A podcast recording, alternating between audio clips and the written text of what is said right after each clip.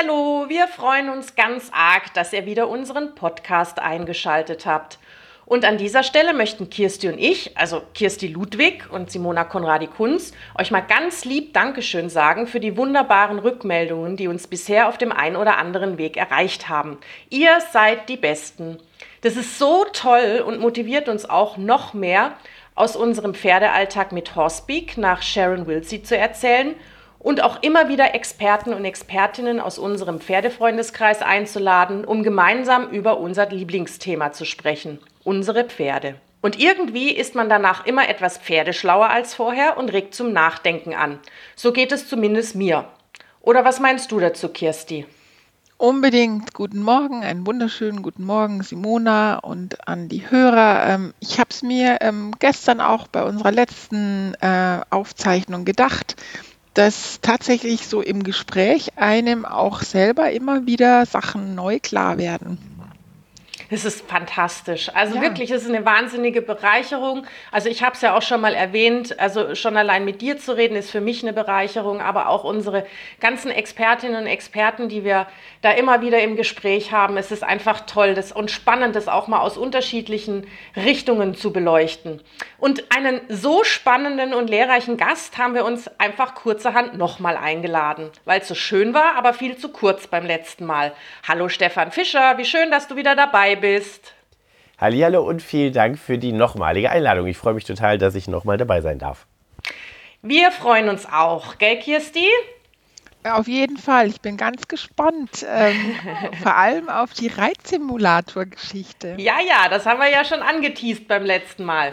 Nochmal ganz kurz zu Stefan. Stefans Trainingskonzept für Reiter und Pferd basiert auf seinen unterschiedlichen Ausbildungen wie dem Centered Riding und der Franklin-Methode. Dabei sind aber Geduld, Respekt und Achtsamkeit dem Pferd gegenüber sein oberstes Credo und Basis für eine feine Hilfengebung. Das ist ja unser Thema. Wie müssen wir denn das verstehen, Stefan? Kannst du uns das, uns das bitte noch mal kurz erklären? Ja, klar. Ähm, also für mich ist ein wichtiger Punkt tatsächlich, wir beschäftigen uns, wenn wir unsere Pferde reiten, natürlich naturgemäß sehr, sehr viel mit unseren Pferden ähm, wie wir unsere Pferde besser ausbilden, wie wir unsere Pferde, unseren Pferden besser und feiner helfen können. Ähm, was aber immer so ein bisschen in den Hintergrund rückt, ist, wie denn unsere eigene Ausbildung für uns, für unseren Körper und unsere, ich sag mal, Ideale auf dem Pferd, äh, wie das überhaupt aussieht. Und das kommt leider oft ein bisschen zu kurz. Wir bilden ganz oft Pferde aus, aber wir bilden ganz oft die Reiter nicht entsprechend aus. Ähm, und das versuche ich. Genau, und es ist ja nicht nur ein technisches eine technische Geschichte und ein Handwerkszeug, sondern hat ja auch viel mit Respekt, Achtsamkeit, Geduld, Empathie und Gefühl zu tun. Genau. Also gerade wenn wir uns auch im Thema Reiten und Hilfengebung beschäftigen, ähm, ist für mich auch ein ganz wichtiger Punkt, mal zu spüren, wann das Pferd zum Beispiel überhaupt mit mir kommuniziert. Also es kommuniziert die ganze Zeit, aber auf kleine Dinge, wenn ich eine Hilfe gebe, ähm, zum Beispiel, ich weiß nicht, wenn ich eine Schenkelhilfe gebe, darauf zu achten, wann fängt denn die Reaktion an? Kann ich zum Beispiel schon spüren, ob das Energielevel vom Pferd sich verändert, ob sich ein Ohr dreht, ob ich das Gefühl habe, das Pferd guckt ein bisschen nach hinten. Ähm, das sind so Kleinigkeiten, wo ich versuche, meine Reiter dafür sensibel zu machen, um zu gucken, wann fängt denn eine Reaktion auf eine Hilfe überhaupt an. Genau, das heißt, oft machen wir ja schon viel zu viel. Ne? Also wir haben ja auch bei der letzten Folge gesagt, ähm, das ist dann wie so ein Grundrauschen, dass das Pferd irgendwann mal mhm. ausblendet und dann vielleicht triebig wird, was gar nichts damit zu tun hat, dass das Pferd faul ist oder nicht auf uns achtet, sondern weil wir sehr, sehr, sehr viele Signale geben, die dem Pferd einfach sagen, okay, die haben ja überhaupt keine Auswirkung. Also blendet das Pferd diese Hilfe die wir als Hilfe verstehen, aus und wir denken, okay, wir müssen diese Hilfe verstärken. Das ist aber gar nicht so. Ne? Wir haben ja auch immer von diesem neutralen Null gesprochen, auf genau. das wir eigentlich uns immer wieder besinnen sollten, auch gerade beim Sitz. Aber was kann ich denn als Reiter tun, um das Ganze abzuschalten um, oder sage ich jetzt mal, um mal zu erfühlen, wo ist denn dieses neutral Null? Kannst du uns da was an die Hand geben?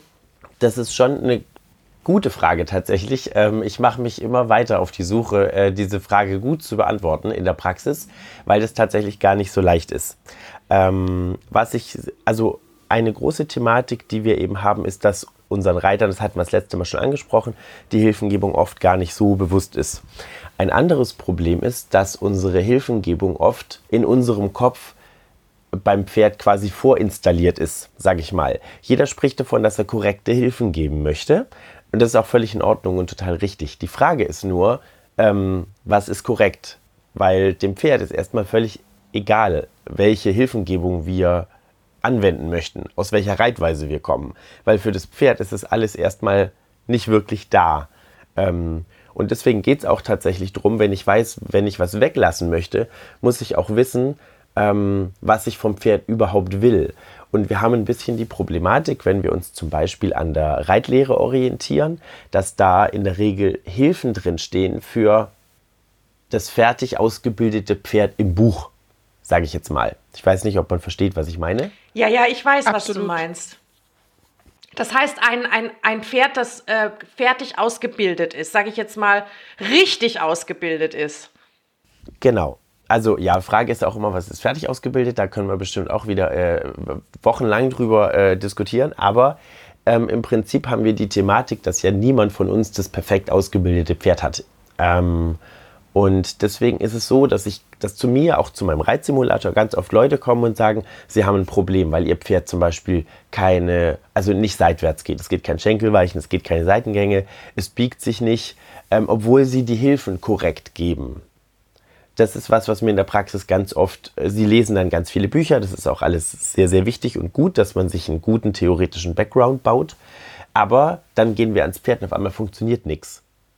Und deswegen ist eine wichtige Sache für mich nicht nur, dass, ich der, dass der Reiter quasi ähm, seine Hilfengebung richtig versteht, sondern dass er auch in der Lage ist, dem Pferd diese Hilfengebung zu vermitteln und dem Pferd beizubringen, ähm, was ich gerne oder was heißt beizubringen oder sich so mit dem Pferd abzustimmen, dass beide ähm, mit der gleichen Reaktion zufrieden sind, sage ich mal. Und dass sie auch verstehen, was sie tun sollen. Das ist ja auch oft das Problem. Ne? Also jetzt gerade, weil du ähm, auch gesagt hast, was ist denn ein fertig ausgebildetes Pferd, da hast du natürlich vollkommen recht. Eigentlich gibt es da nie irgendwie ein fertig.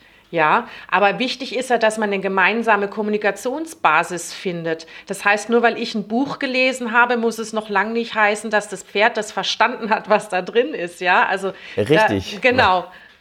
Genau, weil was wir oft vergessen ist, das Pferd hat das Buch eben leider nicht gelesen. genau. Das heißt, das müssen wir dem Pferd erstmal klar machen, was wir von ihm wollen. Und ähm, ja, und es ist ja auch, sage ich mal, selbst wenn du, wenn du in der Theorie verstanden hast, was äh, gemacht werden soll, hat es ja noch lange nichts damit zu tun, dass du da fähig bist, eine feine Hilfe zu geben. Und wie kann ja. mir denn da dieser Reitsimulator helfen? Also das ist eine ganz spannende Sache tatsächlich, weil wir ähm, ganz oft davon sprechen, dass wir spüren müssen, was unser Pferd unter uns tut. Dass wir zum Beispiel spüren, wie der Rücken sich bewegt, was die Hinterbeine und die Vorderbeine tun, wie sich das Pferd in der Hand anfühlt, was der Hals und der Kopf tun. Ähm, da wird viel Wert drauf gelegt, allgemein in der Ausbildung, dass der Reiter sein Pferd spürt. Aber der Reiter spürt sich eben selber oft nicht so gut. Ähm, das bedeutet, dass ich in der Praxis am Simulator vor allem am Anfang extrem viel Wert drauf lege, ähm, dass wir mal schauen, wo wir uns selber blockieren in der Bewegung. Weil wir sind nochmal beim letzten Thema, bei dem Neutral Null. Wie kann ich überhaupt sitzen, ohne dass ich das Pferd blockiere, aber auch ohne, dass ich mich selber blockiere. Wir haben ganz oft verschiedene Bewegungsmuster ähm, installiert, die uns nicht bewusst sind, die aber unsere Durchlässigkeit in unserem eigenen Körper extrem einschränken. Mhm. Und da kann der Simulator ganz gut helfen. Es ist sehr lustig, weil der bewegt sich, weil, weil Simulator eben immer ganz gleichmäßig und immer gleich. Aber ich habe ganz viele Reiter, die zum Beispiel sagen, oh, der fühlt sich am Anfang zum Sitzen ganz schön hart an. Der geht quasi nicht über den Rücken. Das kriege ich immer mal wieder mitgeteilt. Oh, der geht aber nicht sauber über den Rücken, weil der fühlt sich zum Sitzen im Trab zum Beispiel ganz schön hart an wenn wir ein bisschen arbeiten und ich frage dann nochmal, hol mir Feedback ein, ist es denn leichter zu sitzen? Kriege ich, wenn ich dann die Antwort kriege, ja, wissen wir eben, okay, das Pferd hat seine Bewegung nicht verändert, aber der Reiter hat seine Durchlässigkeit im Körper verändert, um die Bewegung vom Pferd weicher durchzulassen. Mhm. Ähm, und deswegen geht es mir erstmal darum, wo haben wir als Reiter im Prinzip Blockaden und da haben wir auf dem Reitsimulator eben den riesigen Vorteil, dass wir auch an bestimmten Dingen einfach dranbleiben können. Zum Beispiel ein Lieblingsklassiker von mir ist der runtergedrückte Absatz. Mhm. Ähm, da arbeite ich mit meinen Schülern ganz, ganz viel. Es wird ja immer wieder, ähm, also in der Reitlehre ist extrem verbreitet, dass der Absatz der tiefste Punkt des Sitzes sein soll. Das ist auch total richtig, aber in der ähm, aber wir sollten gucken, dass tatsächlich nur der Absatz vom Schuh und nicht die Ferse der tiefste Punkt ist. Ferse und Zehe sollten auf einer Höhe sein. Aha, das heißt also, ich meine, ja. das steht ja schon bei den alten Meistern, ne? Aber ähm, ich, ich, kann mich erinnern, dass wir da auch schon mal drüber gesprochen haben und du hast gesagt, naja, stell dir vor, was hatten die denn früher zu den Zeiten an? Die hatten tatsächlich Richtig. Stiefel mit Absätzen an. Ja, und, genau. diese, und diese Aussage, äh, mach mal den Absatz tief, war, gibt dem Ganzen eine ganz, ein ganz anderes Gesicht, wenn man sich überlegt, was die damals für ein Schuhwerk getragen haben. Ganz genau. Und auch wenn wir uns heute überlegen, auch heute ist es ja so, dass wir aus Sicherheitsgründen eben nicht mit Sneakern reiten, hoffentlich, ähm, sondern mit Schuhen, ähm, Stiefeletten oder Stiefeln, die einen kleinen Absatz haben, ähm, damit wir im Sicherheitsfall nicht durch den Bügel durchrutschen. Und auch da ist es eben immer noch so, dass auch dieser kleine Absatz den tiefsten Punkt des Sitzes bildet. Aber die Fußsohle an sich, die ist bodenparallel. Und wenn ich das beachte und eben nicht den Absatz runterdrücke, und das scheint einem jetzt vielleicht ein bisschen ein kleines, sehr pingeliges Detail zu sein, aber es wirkt sich auf die gesamte Statik im Körper aus. Ich kann, indem ich den Absatz nach unten durch den Bügel oder in den Bügel reindrücke, die gesamte Beinkette versteifen, vom Sprunggelenk übers Kniegelenk bis ins Hüftgelenk. Den Reitern ist es aber nicht bewusst, weil wir haben das ja gelernt, dass wir den Absatz runternehmen müssen. Deswegen haben wir uns an dieses Muster gewöhnt, dass wir zum Beispiel hier den Absatz nach unten drücken. Damit kann aber zum Beispiel das Hüftgelenk schon gar nicht mehr mitschwingen. Ist gar nicht möglich. Das fällt aber, und das ist genau die Thematik, deswegen habe ich den Simulator. Deswegen ähm, können wir an solchen Mustern gezielt arbeiten. Da habe ich auf dem normal, Anführungszeichen normalen Pferd ähm, oft gar nicht die Zeit oder die Möglichkeit, das so intensiv zu bearbeiten und vor allem den Reiter immer wieder in dieses alte und das neue Muster wechseln zu lassen. Das ist was, was ich sehr, sehr viel nutze, damit dem Gehirn klar wird, was ist das alte Muster, was ist das neue Muster. Das ist total und, spannend. Also, so wie du es auch vorhin gesagt hast, also im Prinzip ist es so, wenn sich es auf einmal besser anfühlt auf dem Reitsimulator, dann hat sich tatsächlich beim Reiter, also bei mir, was verändert, weil das Pferd ist ja gleich geblieben. Ganz genau. Das ist so ähm, der Punkt, äh, dass man sich einfach klar werden muss, okay, das Pferd gibt einem ja auch ein Feedback, also das echte Pferd. Ne? Das heißt also, das reagiert ja, ja auch auf falsche Hilfengebung oder auf falsche Sitzmuster. Ne? Das Richtig. heißt also, ähm, der Reitsimulator gibt einem dann tatsächlich die Möglichkeit, dann tatsächlich an sich zu arbeiten und an Kleinigkeiten zu arbeiten, ohne auf die Reaktion des Pferdes dann wiederum neu eingehen zu müssen oder zu können. Oder? Ganz genau. Weil oft wird dann gesagt, naja, aber der reagiert ja nicht wie ein richtiges Pferd. Und genau das ist in dem Fall unser Vorteil weil der Reiter dann in seinem eigenen Körper ablesen kann, wie reagiere ich denn auf die Pferdebewegung. Weil wir tun immer so, als hätten nur wir Einfluss auf das Pferd, aber natürlich hat das, Pferd durch seine Bewegung Einfluss auf uns. Und genau darum geht es mir quasi. Der Simulator ist einfach eine Ausbildungshilfe für den Reiter, damit der sich besser spüren kann und besser weiß, nach welchem Gefühl muss er denn auf seinem richtigen Pferd suchen. Wie fühlt sich denn auf dem Simulator in meinem Körper durchlässig an? Das kann ich völlig unabhängig vom Pferd machen. Weil der Vorteil ist, ähm, egal wie uns das Pferd bewegt, auch wenn der Simulator sich zum Beispiel anders bewegt wie mein eigenes Pferd im eigenen heimischen Stall, ähm, reagiert unser Körper immer mit bestimmten Bewegungsmustern. Jeder bringt auf den Simulator seine Sitzfehler mit, sage ich immer. Ähm, oder seine eigenen Muster. Fehler finde ich immer ein bisschen doof. Ähm, aber jeder bringt seine Muster mit. Egal, ob das Pferd zu Hause zum Beispiel mehr oder weniger Schwung hat. Der Körper hat eine ganz ureigene ein ganz ureigenes Muster, um mit Schwung zum Beispiel umzugehen und den ähm, durch den Körper zu leiten oder eben auch nicht durchzuleiten. Und jeder Reiter hat eine bestimmte Idee, wie er in einer bestimmten Gangart oder Lektion sitzen muss. Und das können wir dann eben genau gezielt besprechen. Ich kann den Reiter mal 20 Minuten, sage ich mal, traben lassen. Am langen Zügel kann die Zügel auf den Hals legen und wir können ganz gezielt an Kleinigkeiten arbeiten. Diese Chance habe ich eben im realen Leben am richtigen Pferd gar nicht. Mhm. Ähm, und du hast aber auch ein ein Motto, sage ich jetzt mal. Ähm, Reiten ist Kommunikation. Das ist auch mhm. sehr schön, weil das eine Parallele auch zu Sharon Wilsey und Horsebeak ähm, ja. oder eine Brücke baut sozusagen oder ähm, weil Kommunikation ist ja keine Einbahnstraße. Das heißt also, Richtig. der Reitsimulator, der befähigt uns als Sender, sage ich jetzt mal, auch eine Klarheit zu schaffen dem Pferd gegenüber. Wo wir auch wieder bei Sharon wären, richtig, Kirsti? Unbedingt, ja. Äh, ich mir sind jetzt ganz viele Gedanken durch den Kopf gegangen. Äh, ich weiß gar nicht, wo ich anfangen soll. E, erstmal ähm, diese Idee, ähm, dieser Gedanke mit dem Absatz ähm, fand ich ganz spannend. Das habe ich mir noch nie so bewusst gemacht, ähm, mhm. dass die damals ja höhere Absätze hatten als heute, ganz klar. Und ich musste da ähm, auch dran denken, eben wir hatten ja kürzlich mit der Claudia Butri gesprochen und da sind wir auch ähm, darauf gekommen, dass ähm, Eckhard Meiners ja auch eben ganz klar macht, dass wenn ein einziges Gelenk im Körper fest ist, dass sich das auf alle anderen Gelenke auswirkt und dass dann ähm, nichts mehr wirklich locker sein kann. Und ähm, mir hat mal einer gesagt, was zu dem Thema auch ganz gut passt, finde ich, du willst ähm, ähm, Ste Stefan, weil du gesagt hast, es wirkt wie, ähm, wie, eine, ähm, ja, wie eine Kleinigkeit, aber ähm, der hat mir mal gesagt, du willst in keinem Gelenk beim Reiten eine Gelenksendstellung haben.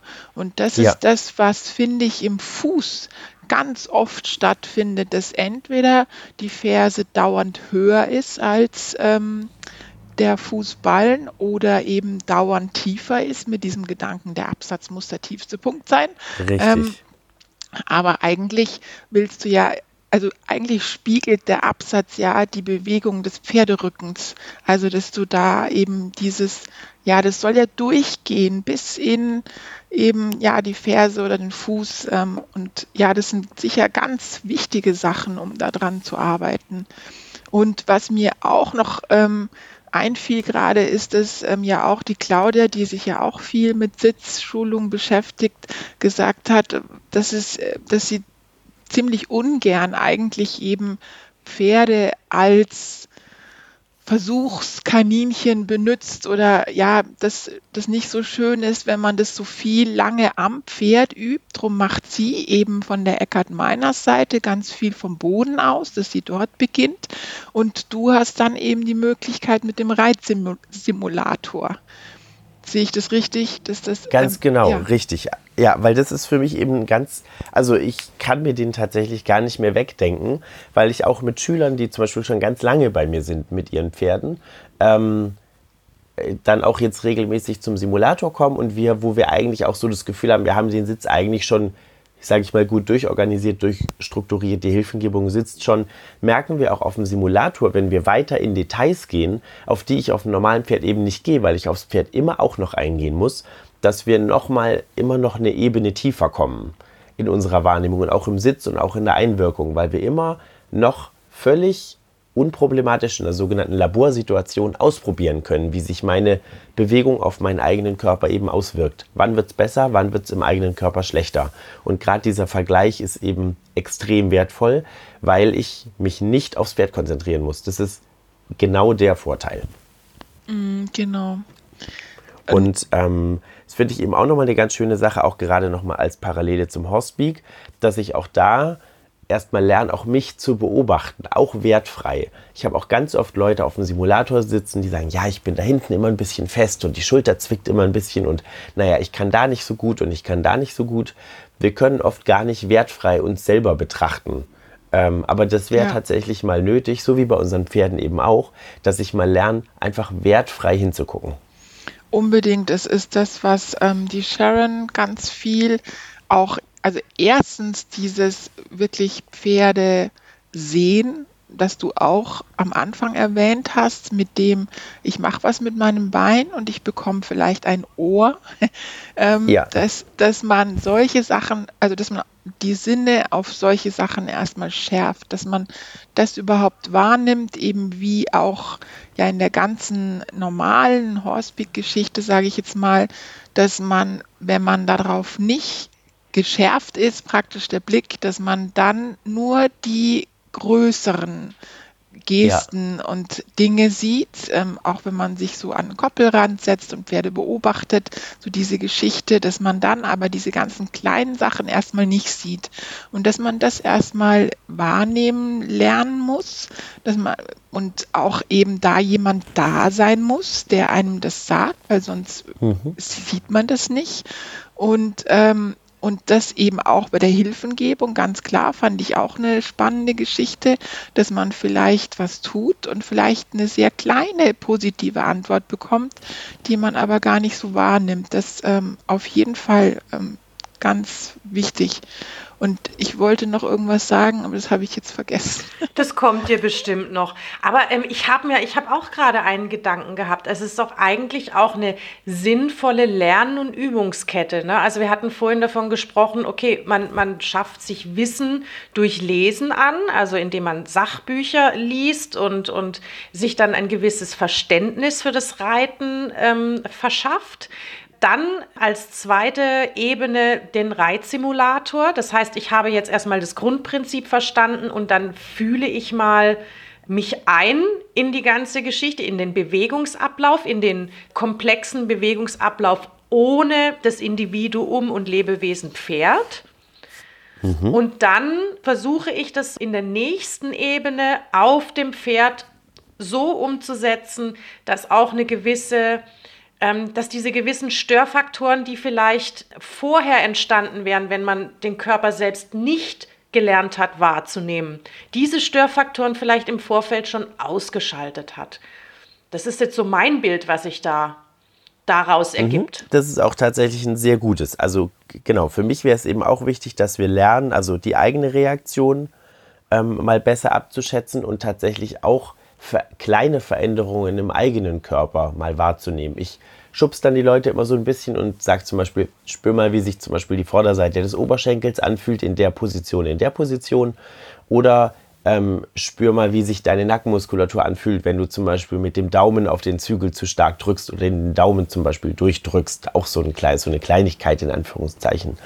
Ähm, dass man einfach weiß, dass der ganze Körper auch zusammenhängt und wenn ich meine Hilfengebung später auf dem Pferd ähm, etablieren will, dass ich auch weiß, okay, auch mein Körper arbeitet nicht erst bei großen Gesten, sondern auch schon bei kleinen. Also auch bei unseren Pferden ist es ja so, wir sehen oft nur die, wie Kirsti gerade so schön auch gesagt hat, die großen Gesten und die großen Reaktionen.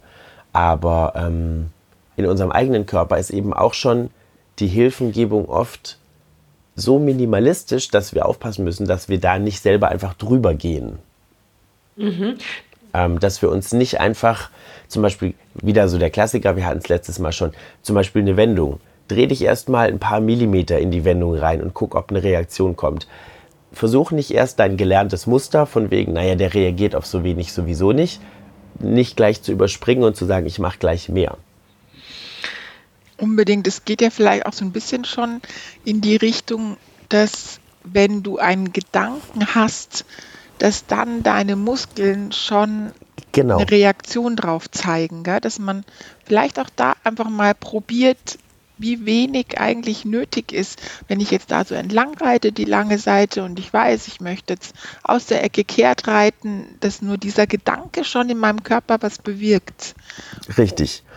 Und das ist dann genauso, wie du es schön sagst, eben das, was dann irgendwann zu einem intuitiven Reiten wird. Weil meine Körperwahrnehmung mit meinem Pferd so gut abgestimmt ist und auch mit mir selber, dass ich mir wieder erlaube, so wenig Hilfe zu geben, dass das tatsächlich auch dann zu einem guten Ergebnis führt. Ähm, ich wollte nur noch kurz einen Punkt anfügen, ganz schnell, weil es ist so, dass Leute oft zu mir kommen und sagen, mein Pferd reagiert auf Hilfe XY nicht. Ähm, das stimmt in der Regel nicht das Pferd reagiert immer. Aber entweder ich habe die Reaktion nicht wahrgenommen oder es war einfach nicht die erwünschte Reaktion.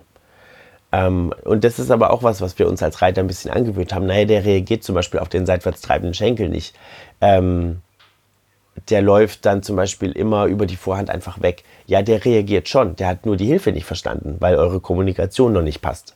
Genau, und vielleicht ist es aber, Stefan, ja auch dem Pferd körperlich nicht möglich, so zu reagieren, wie wir das gerne hätten. Es ist ja auch noch eine Möglichkeit, würde ich sagen. Eine sehr, eine sehr große sogar, genau. Also in der Regel ist es auch so, dass wir oft eine Idee von Bewegung haben, die das Pferd häufig tatsächlich körperlich nicht leisten kann. Entweder weil es aus exterieurbedingter Sicht extreme Schwierigkeiten hat, weil der Ausbildungsstand noch überhaupt nicht weit genug ist und es die körperliche Fähigkeit noch nicht hat, oder weil es zum Beispiel verletzungsbedingt oder ähm, aus anderen Gründen, ähm, aus gesundheitlichen Einschränkungen oder weil es auch vielleicht einfach mal einen schlechten Tag hat, ähm, das nicht machen kann. Oder Unbedingt. weil tatsächlich die Erwartungshaltung von uns Menschen auch nicht erfüllt werden kann. Ich, mir begegnen leider immer wieder Pferde, die sich extrem Mühe geben, aber die können ihre Reiter nicht zufriedenstellen, weil der Reiter ein Bild im Kopf hat.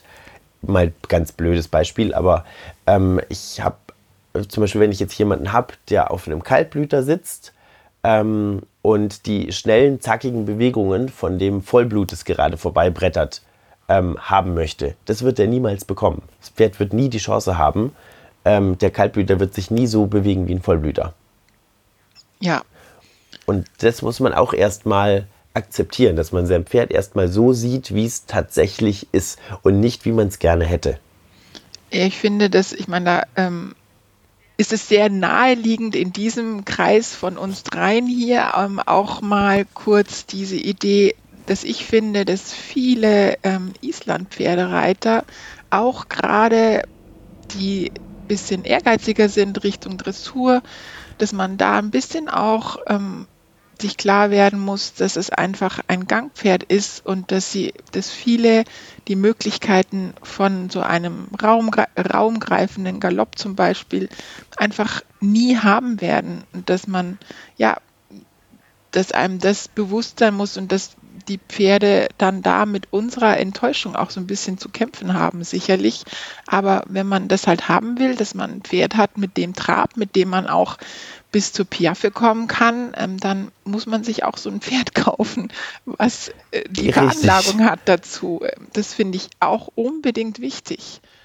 Richtig, also ja, genau, genau das Thema. Da brauche ich gar nichts zuzufügen. Genau ja. so. Und äh, zu dem, was du vorher gesagt hast, da würde ich auch gerne noch mal kurz was zu sagen. Ähm, dieses, dass Pferde die körperliche Möglichkeit vielleicht gar nicht haben. Es ist immer wieder so, ähm, dass Pferde wirklich auch mal osteopathisch angeschaut werden müssen. Wenn die was nicht machen, dann können sie es oft nicht. Und wenn man dann Pferde behandeln lässt und sie haben, die sind dann wieder frei, haben die Möglichkeit und dann sagt man, boah, dann hat man ein bisschen schlechtes Gewissen oft und sagt, mhm. ähm, ja, ähm, hätte ich das mal vorher gemacht, ähm, weil sie es einfach wirklich nicht konnten. Und was auch noch, finde ich, ein wichtiges Thema ist, ist zum Beispiel die mangelnde gerade Richtung, dass Pferde dann auf der einen Seite einfach sich wirklich schwer tun, bestimmte Anfragen nachzukommen, ähm, wo wir wieder gefragt sind, die einfach gymnastisch vielleicht einen Schritt zurückzugehen und am Boden zu verbessern, bevor wir dann das Geritten abverlangen. Ja. Also gerade die Arbeit am Boden, finde ich, wird, es wird mehr tatsächlich, es wird besser, muss ich sagen, aber das ist schon ein oft sehr vernachlässigter Punkt. Ähm, ich würde zum Beispiel auch nie mit bestimmten gymnastischen Lektionen unterm Sattel anfangen, wenn das Pferd die nicht in der Hand gelernt hat. Ähm, weil ich das dem Pferd gegenüber oft sehr unfair empfinde, ähm, weil das Pferd oft von dem Bewegungsablauf noch keine Ahnung hat und dann werden es oft komplexere Bewegungsabläufe, die aber das Pferd noch nicht mal am Boden machen musste ohne Reitergewicht und jetzt muss es das auf einmal mit Reitergewicht machen. Ganz klar, unbedingt. Und wir hatten gestern so ein bisschen die Idee, ähm, Stefan, dass die Sharon kürzlich bei einem Meeting gesagt hat, ähm, für sie ist Reiten auch irgendwie Spiegeln. Also in dem, in dem Fall so rum, dass das Pferd ja den Menschen spiegeln muss. Mhm. Und ähm, mir kam dann nach dem Gespräch auch noch die Idee, ähm, Simona, dass, ähm, dass es auch da beim Reiten ja eigentlich mit einem Spiegeln losgeht, dass wir vielleicht, ähm, ja, dass das also das Pferd muss einerseits uns spiegeln und ähm, es ist auch schön, wenn wir erstmal uns dem Pferd anpassen und das Pferd auch spiegeln und dann vielleicht sagen, diese Copycat-Geschichte, so und jetzt habe ich mich dir angepasst und jetzt hätte ich so ein paar Vorschläge. Ja, ja. ähm, ähm, aber dafür muss das Pferd eben auch körperlich in der Lage sein, wiederum, dass das möglich ist. Die Cheryl hat ja. doch auch dieses schöne Bild immer, setz dich erstmal wie ein Kartoffelsack auf dein Pferd. Ja, um erstmal wieder auf dem Pferd in ein Zero zu kommen, dass man erstmal diesen Lehrbuchsitz kurz vergisst und sagt, ich möchte erstmal, dass wir gemeinsam wieder in die Entspannung kommen. Uns einfühlen, uns gegenseitig spüren. Ganz genau. Ja. Ich weiß nicht, wie Und das, das ist eben auch wieder genau. genau die Thematik. Ja, das ist auch wieder so die Sache mit der Null, sage ich mal, so wie du es auch gerade gesagt hast. Ähm, ich, also ich wage mal die Behauptung, dass ich, wenn ich es nicht schaffe, mich auf die Bewegung von meinem Pferd einzulassen, auch nie effizient Hilfen geben kann. Effizient im Sinne von für beide möglichst wenig anstrengend und leicht umzusetzen. Ähm, weil wenn ich nicht in die Position komme, mein Pferd zu spiegeln, kann ich eigentlich im eigenen Körper gar nicht richtig nachvollziehen, ob das eine gute Bewegung ist, die das Pferd gerade tut oder nicht. Wenn ich dem Pferd aber mit meinem Körper folgen kann, dann habe ich die Möglichkeit, relativ problemlos, sage ich mal, ähm, in kleinen Schritten wieder meine Idee oder meine Bewegung zu verändern. Und das Pferd nimmt dann ganz dankbar auch meine Veränderung an und sagt, okay, kann ich mal ausprobieren. Wenn ich aber immer derjenige bin, der die Bewegung nur vorgibt, dann hat das Pferd, und ich, ich passe mich dem Pferd nie an und gebe dem Pferd nie die Möglichkeit, mal der Beweger zu sein, ähm, dann ist es auch für das Pferd, glaube ich, mental schwierig, sich darauf einzulassen, dass es mich mal spiegeln soll, weil ich dem Pferd nie die Möglichkeit anbiete, dass ich das Pferd mal spiegel. Das hat ja wieder was mit dieser kommunikativen Einbahnstraße zu tun, ne? Also und auch das, was du auch immer betonst, Kirsti, das Thema Geduld und dem Pferd Zeit lassen für eine Reaktion. Auf jeden Fall. Ähm, das mit der Einbahnstraße beim Reiten, ähm, ja, also ich finde das jetzt alles gerade wirklich wieder schließen sich, finde ich, so ein paar ähm, Kreise. Ähm, es, ja, ich kann nur sagen, ja, ja, ja, ja, ja, ja. ja. Nee, es ist ja. so. Und ich meine, das ist ja auch so schön. Der, der ähm, Stefan, äh, Stefans Motto ist ja, Reiten ist Kommunikation. Ne? Wir haben Horsepeak an die Hand bekommen und die, damit die Möglichkeit, auch dieses, dem, dem Pferd die Möglichkeit zu geben, auf uns zu reagieren und mit uns zu kommunizieren. Das ist ja eine Geschichte, die am Boden stattfindet, im Umgang als auch beim Reiten.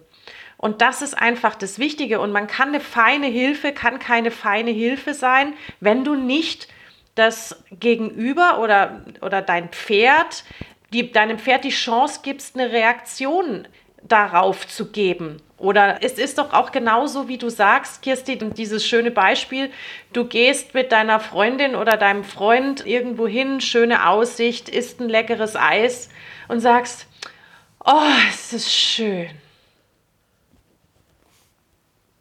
Und dann kommt genau. nichts. Dann kommt. Genau, ja, ja, ja. Also ne, das ist doch total unbefriedigend. Und, und wenn ich immer mein Pferd totlabere im Sinne von Hilfen oder, oder was auch immer und nie auf eine Reaktion warte, das ist doch für das Pferd wahnsinnig frustrierend und unbefriedigend und da kann doch auch keine Losgelassenheit entstehen.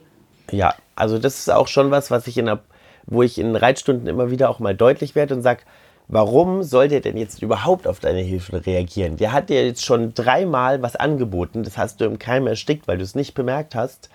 Wieso soll der denn jetzt noch reagieren? Dass der jetzt quasi pampig wird oder die Ohren anlegt oder tatsächlich oder auf ein Gebiss anfängt rumzuknatschen, ist völlig klar, weil der hat schon drei, vier Mal angefragt, ob er vielleicht eine Reaktion zeigen kann, die vielleicht sogar in die richtige Richtung ging, die wurde aber übergangen.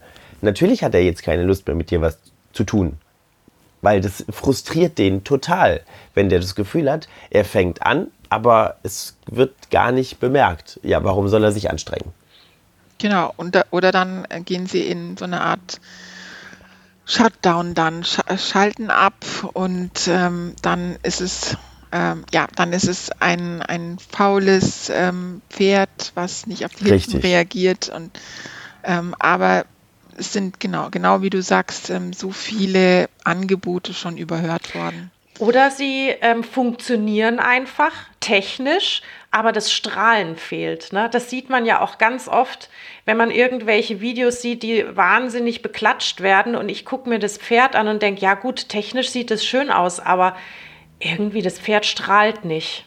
Wow, ja, also ich kann da nur kurz ähm, dazu sagen, dass ich tatsächlich dieses Mal mal wieder auf der Pferd International war und äh, mich an den Abreiteplatz von der Dressur gesetzt habe.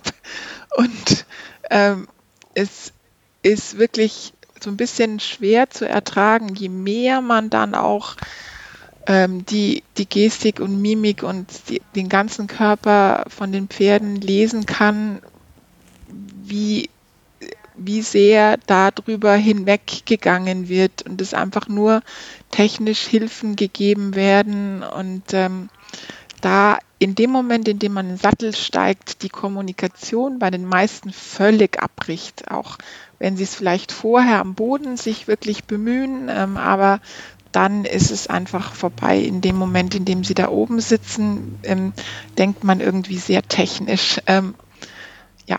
Ja, und das ist äh, tatsächlich auch sehr, sehr schade, weil wir ähm, in der, im, im Reiten immer wieder sehen, also es geht schon mit so Kleinigkeiten los, wie, ah, das klingt jetzt ein bisschen doof, aber die Leute wollen schon korrekte Bahnfiguren reiten. Aber vielleicht ist das Pferd zwei Schritte vor A oder zwei Schritte nach A besser in der Lage, zum Beispiel eine Wendung zu laufen. Ähm, deswegen ist es auch so, dass ich gerade am Anfang relativ wenig über Bahnpunkte ähm, arbeite. Das kann man jetzt auch immer philosophisch sehen, wie man möchte. Aber ich finde es tatsächlich schon über unser Turniersystem schwierig, weil die Aufgaben so extrem exakt aufgeschrieben sind, dass das Pferd gar nicht sagen kann, guck mal, eine halbe Pferdelänge vorher oder hinterher könnte ich deiner Frage besser nachkommen. Ich kann darauf quasi keine Rücksicht nehmen. Und das ist ein bisschen ein Thema, das unser System zum Teil schon quasi verbietet, direkt sich aufs Pferd Ein bisschen rücksichtslos. Ja, genau. Mhm. Also äh, ich finde auch, ich möchte einfach auch abschließend vielleicht ähm, noch mal was dazu sagen zum Thema der Begrifflichkeit.